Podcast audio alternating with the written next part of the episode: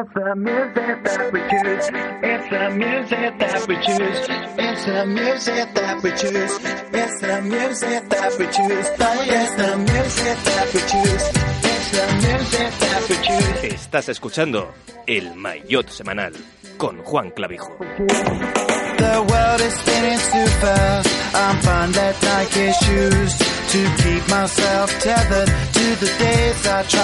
Asumimos esta segunda parte del programa ya para eh, concluir con el análisis de lo que resta de Vuelta a España, también para hablar un poquito del mercado que continúa abierto, algunos que ya han resuelto su futuro y además hombres importantes como Geraint Thomas y Mikel Landa, si no lo tenía ya resuelto, el ciclista vasco ya lo ha hecho de manera eh, pública en la televisión vasca y también hablando un poquito de otras carreras que se están disputando como o que se han disputado en este caso en Canadá, el Gran Premio Ciclista de Montreal, también en Quebec, también lo que ha ocurrido en el Tour de Gran Bretaña y en otras citas importantes del el calendario internacional, pero antes nos detenemos en lo que va a ocurrir, en lo que puede ocurrir en las próximas etapas de la Vuelta a España. Antes ya las hemos comentado con un poquito de, bueno, de casi abuela pluma, ¿no? Para hacer, el primer acercamiento a cada una de esas etapas, pero ahora lo vamos a hacer con un poco más de detalle, como es ya mañana esa crono de 32 kilómetros entre Santillana del Mar y Torrelavega, como hemos dicho ya y hemos hablado largo y tendido, apta para que Valverde se coloque como líder, que incluso Nairo y Yates pueden estar muy parejos en la lucha por eh, ganar más o menos tiempo de cara a las próximas etapas, así que interesante una crono en la que el máximo favorito vuelve a ser el ganador de la primera etapa aquí en la vuelta, como fue Rohan Dennis, el ciclista australiano del conjunto eh, este BMC, y a esperar también lo que puede hacer un hombre como Víctor Campenaers, eh, que también podría luchar por la victoria de etapa en la decimosexta jornada de la Vuelta a España.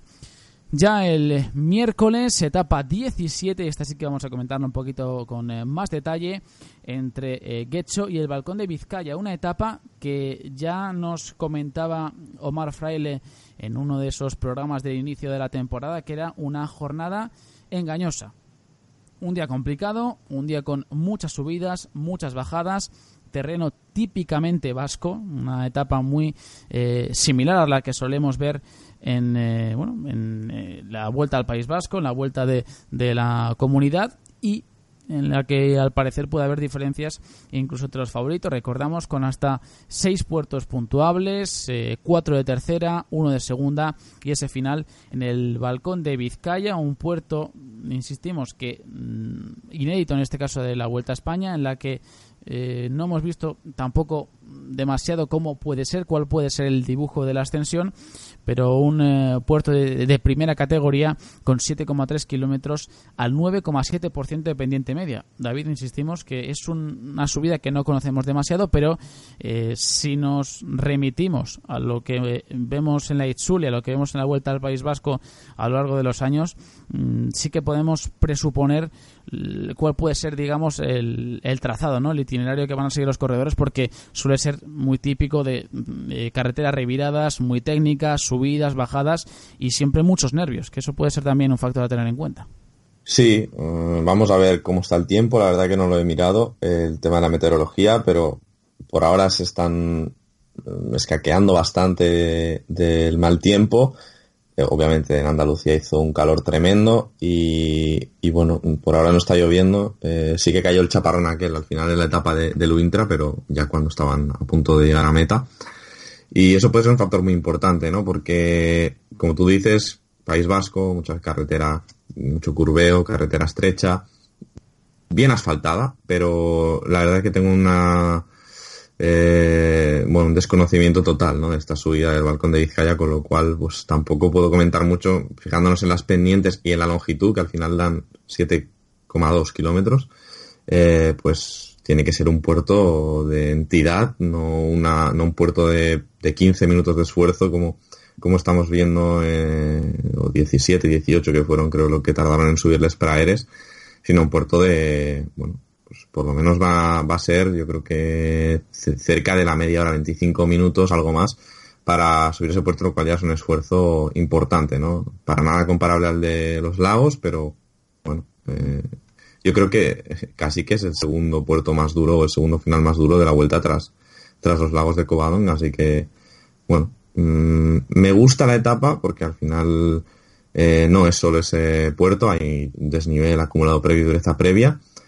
Eh, pero bueno, mm, quizá habría que buscar eh, en estas etapas del País Vasco aprovechar y hacer una etapa donde se permitan más emboscadas y no ese final en alto que al final pues limita mucho la, táctica y, bueno, todo lo que puedan moverse los equipos tras una crono que puede marcar diferencias. Así que, bueno, mm, me gusta la subida final, pero quizá no pondría ahí la meta. No sé.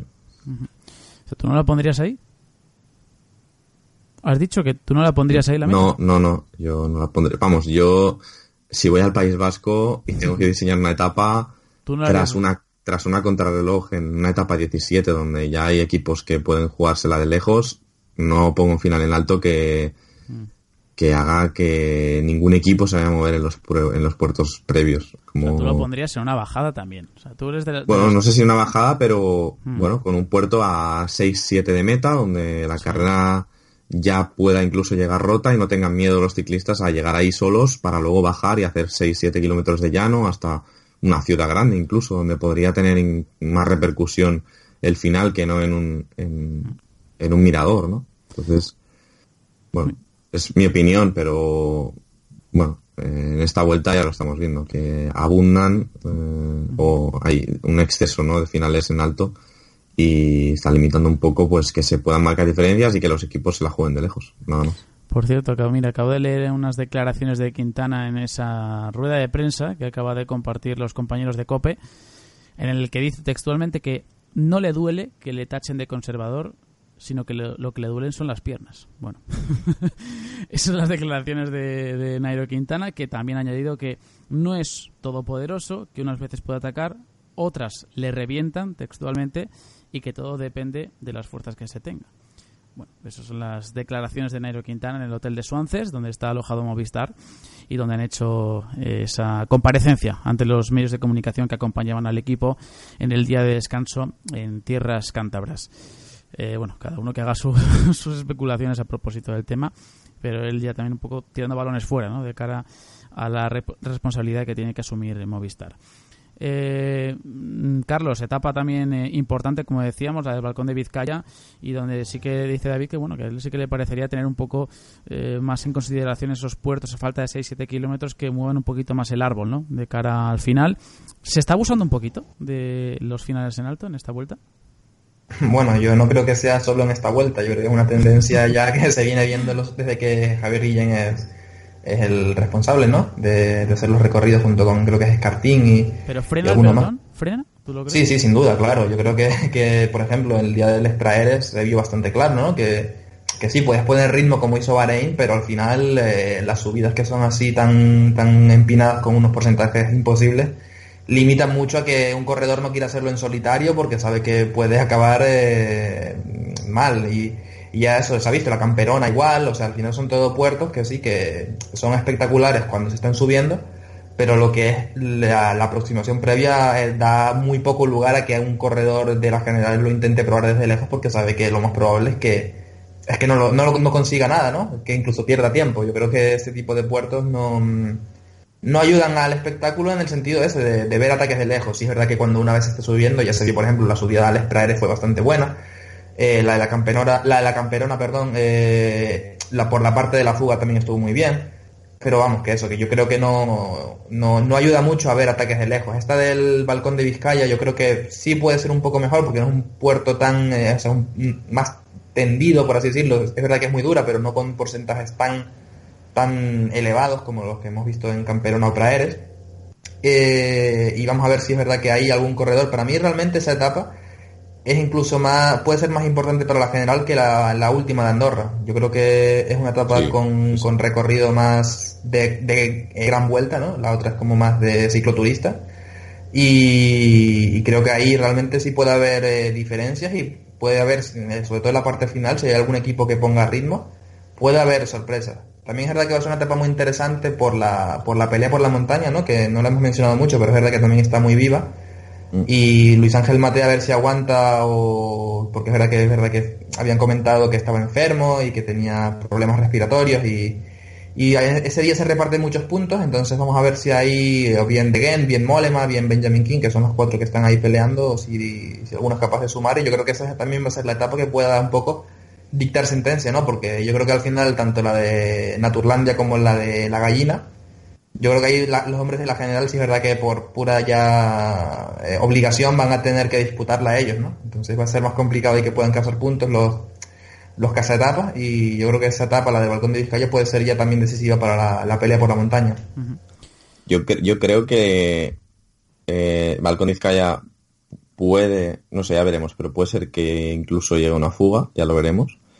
Pero en, el día de Andorra eh, hay tres primeras, o sea, son 30 puntos que habrá en juego.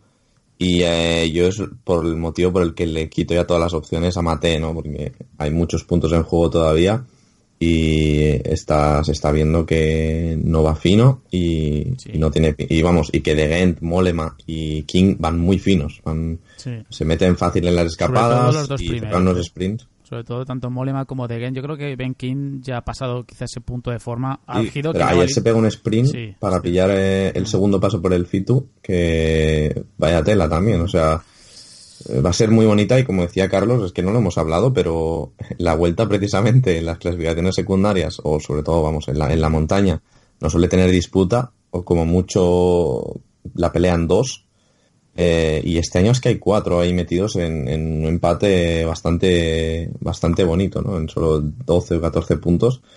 Así que, bueno, vamos a estar atentos a esa pelea también y a ver quién coge las fugas, quién no, porque va a ser otro elemento importante. Sí, no, también es verdad que ha sido un poco circunstancial, ¿no? Porque si no iba a ser por los problemas de Mate, con meterse en fuga y un poco marcar los que tenía por detrás, no hubiéramos visto nada. O sea, también es verdad que, que yo creo que aún así, aún viendo que en esta vuelta vamos a ver una pelea bastante bonita, yo también creo que ha sido un pequeño aviso para los organizadores que vean que, que ya lo vimos el año pasado con Vilela y este con Mate, que realmente se puede ganar la, la clasificación de la montaña en la primera semana, ¿no? Entonces, yo creo que puede ser un momento para reflexionar y pensar que realmente hay que modificar algo para, para que no pase eso.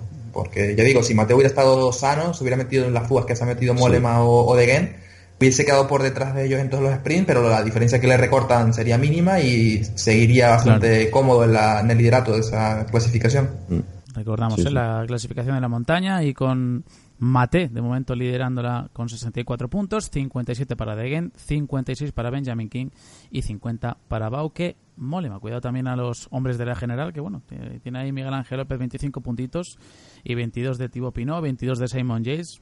Imaginamos que va a ser complicado que eh, alcancen, ¿no? En este caso a los hombres que van a luchar por la clasificación de la montaña para suceder a, Vilela, pero bueno, hay que tener a todos en cuenta porque como ha dicho David, es una clasificación que está muy apretada.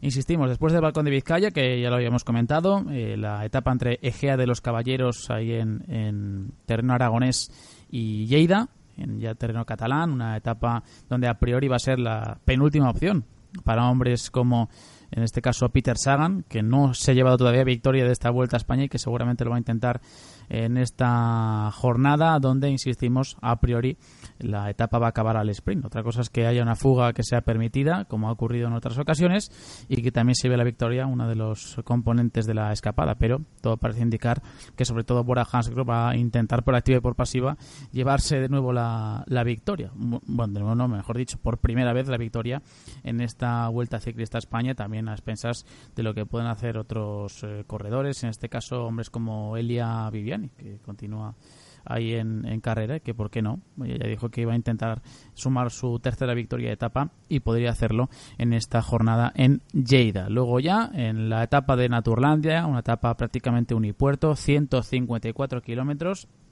que es curioso porque eh, en, la, en la web de la vuelta la cataloga como llana.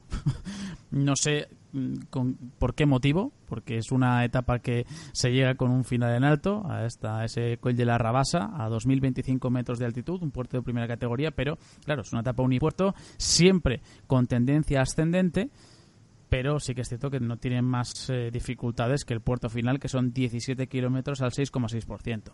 Bueno, yo creo que aquí las diferencias van a ser ínfimas. Sinceramente, solo el, el inicio es un poco duro, al 12-13%, pero es que luego el puerto... Etapa Valverde. Eso es. Para mí. Un puerto 100%. donde seguramente ahí pueden llegar perfectamente unos 20 ciclistas al, al sprint Sí. tranquilamente. ¿eh? Y, y no exagero, ¿eh? O- es un puerto de primera, pero es que es muy tendido. o se endurece mucho la llegada a Andorra, ¿no? Porque mm, la etapa empieza, eh, o sea, al final es un poco un trayecto Lleida-Andorra. Si, si lo vemos, empiezan a 100 metros sobre el nivel del mar y, llegan a 2000. Entonces, claro, quiere decir que es una etapa con que picará para arriba en muchos momentos, pero eso del 1, el 2%, el 3%. Entonces, si es una etapa que se hace a 1000 porque se mete alguien en la escapada, cosa que no, no creo, pero se mete alguien en la escapada un poco peligroso o a alguien le interesa eh, pues ya veremos, pero sería irreal pensar que en esta etapa se puede liar. Entonces yo creo que van a llegar eh, fácil los 20, 15 más fuertes al final y, y en un sprint de estos que acaban picándose 5 segundos entre algún favorito y otro, puede, vamos, el favorito para mí, Alejandro Valverde. Sí, ¿no? Seguramente será la, la rueda a seguir en esta etapa de, Naturlandia y luego ya la última, digamos, ¿no? La penúltima oficial, la última eh, virtualmente para los hombres de, de la general, ¿no? Que es esa vigésima etapa, muy cortita, de apenas 97 kilómetros entre Escaldes en Gordain y el Coy de la Gallina, ese santuario de Canolich. Una etapa muy dura, muy exigente, con varios metros de desnivel acumulado, con hasta eh, 1, 2, 3, 6 puertos eh, catalogados. Me faltaba ahí el Coil de la Comella, que también está eh, catalogado como segunda categoría. Luego ya la llegada al Coil de Beisalís, el Coil de Ordino, y luego la subida de nuevo a Beisalís, el Coil de la Comella y la extensión final a ese Coil de la Gallina de categoría especial. Insistimos, 6 puertos eh, catalogados, 6 puertos que reparten puntos y a priori una etapa muy explosiva. Este Carlos, una etapa con muchos metros de desnivel acumulado, pero que, insistimos, no es eh, quizá tan larga como se podía esperar o como ocurrió también en el Giro de Italia en esa etapa de Bardonecchia que coronó a Chris Froome, eran 184. Es muy diferente porque es prácticamente el doble. Lo digo más que nada por similitudes, porque la gente hace también muchas comparaciones entre esa etapa y la última de, la Vuelta a España, en caso de que se tenga que, que liar la Mari Morena, que eh, tendrá alguna emboscada algún líder de, de algún equipo, pero es que la diferencia principal es esa, que son prácticamente eh, la mitad de los kilómetros que había en esa etapa de Bardonecchia. No, sí, yo ya digo, o sea, es un poco lo que, lo que pasa normalmente en las etapas de este kilometraje, ¿no? Ya lo vimos también en el Tour, en esa etapa de 65 kilómetros, que son eh, etapas que sí, que pueden salir muy vivas, que puede haber mucho, mucho ritmo, que puede haber eh, bastante, bastantes ataques, pero que realmente como salen todos tan frescos, no, ha, habido, desgaste previo, pues es muy difícil, ¿no? Que algún corredor reviente, como se vio, por ejemplo, en la, en la etapa esta de Finestre. Eh, al final es eso, o sea, este tipo de etapas son etapas pues divertidas, que, los corredores al ser también la última se la toman un poco más ya pues eh, a ver si se puede atacar, porque saben que tampoco hay terreno para perder demasiada diferencia.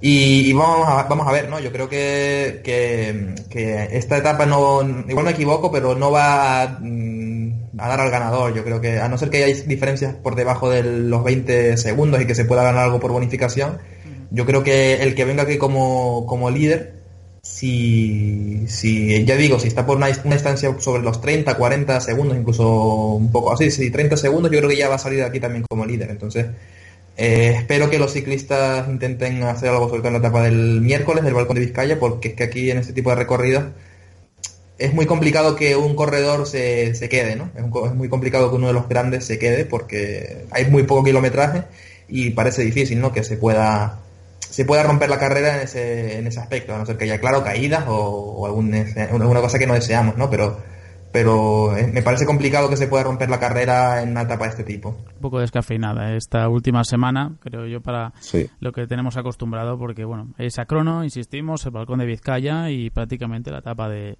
de Andorra. Quedan tres sí. puntos candentes, por así decirlo, en esta vuelta. Pero bueno, ojalá, ojalá nos equivoquemos y sea una eh, semana movida, una semana con alternativas, con varios ataques y sobre todo con un final como eh, que hemos, no hemos comentado todavía, pero que evidentemente es en la capital del país, en Madrid, esa etapa de 100 kilómetros, la etapa número 21, con el final tradicional en el Paseo de la Castellana, sin ninguna dificultad, evidentemente, sin ningún puerto de por medio y simplemente con ese paseo por las calles de, de Madrid durante eh, varios pasos por línea de meta y disfrutando también del público que seguramente se acercará a disfrutar también, valga la redundancia, de, esta Vuelta Ciclista a España. Bueno, pues esto es lo que queda. Estas son las etapas que restan para finalizar la ronda española y también salir de dudas de quién puede ser el hombre que se vista de rojo con las cibeles de fondo. Estás escuchando el Maillot Semanal con Juan Clavijo.